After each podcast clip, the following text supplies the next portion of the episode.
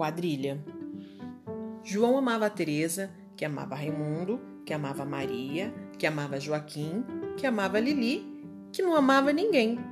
João foi para os Estados Unidos, Teresa para o convento, Raimundo morreu de desastre, Maria ficou para tia, Joaquim suicidou-se e Lili casou com J. Pinto Fernandes, que não tinha entrado na história.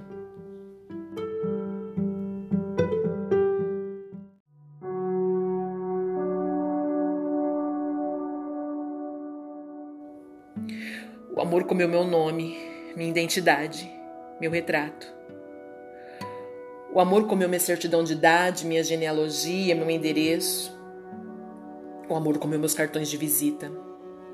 O amor veio e comeu todos os papéis onde eu escrevera meu nome. O amor comeu minhas roupas, meus lenços, minhas camisas. O amor comeu metros e metros de gravatas. O amor comeu a medida de meus ternos, o número de meus sapatos, o tamanho de meus chapéus. O amor comeu minha altura, meu peso, a cor de meus olhos e de meus cabelos. O amor comeu meus remédios, minhas receitas médicas, minhas dietas, comeu minhas aspirinas, minhas ondas curtas, meus raios-x, comeu os meus testes mentais, meus exames de urina. O amor comeu na estante todos os meus livros de poesia. Comeu em meus livros de poesia citações em versos. Comeu no dicionário as palavras que poderiam se juntar em versos.